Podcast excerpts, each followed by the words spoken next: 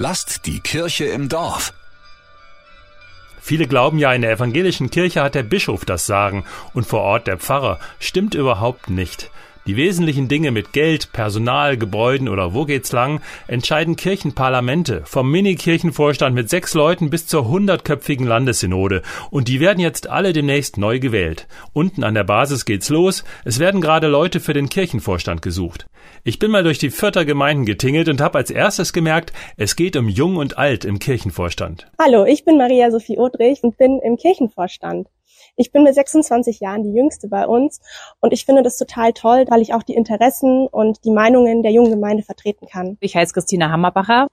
Die Jubelkonfirmation, die hier einmal im Jahr stattfindet. Dann äh, ziehen alle zusammen hier in die Kirche ein und ich darf als Kirchenvorstand vorne weglaufen und ich finde so schön, dass da so viel gelebtes Leben zusammenkommt, weil ein wichtiger Teil ihres Lebens hier stattgefunden hat, nämlich ihre Konfirmation. Kirchenvorstand ist für viele eine Wohlfühlgruppe. Schließlich macht man das hier zum eigenen Vergnügen. Ehren ehrenamtlich. Sechs Jahre lang jeden Monat eine Sitzung von zwei bis drei Stunden ist Minimum.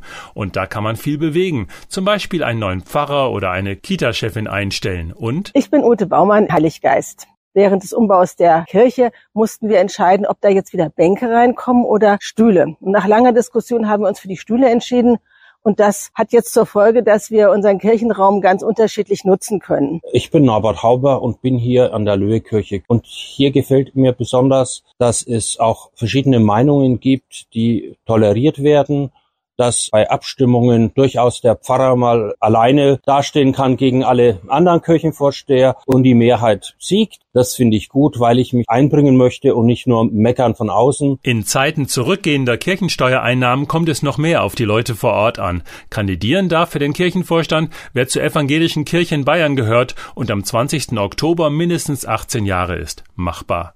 Wählen darf, wer die Konfirmation hinter sich hat und mindestens 14 ist. Klingt so progressiv wie die Aufgaben, die dann warten. Ich bin Jan Wagner. Aktuell geht es ganz arg darum, Energiekosten einzusparen und so alte Gebäude in die aktuelle Zeit mit reinzubringen.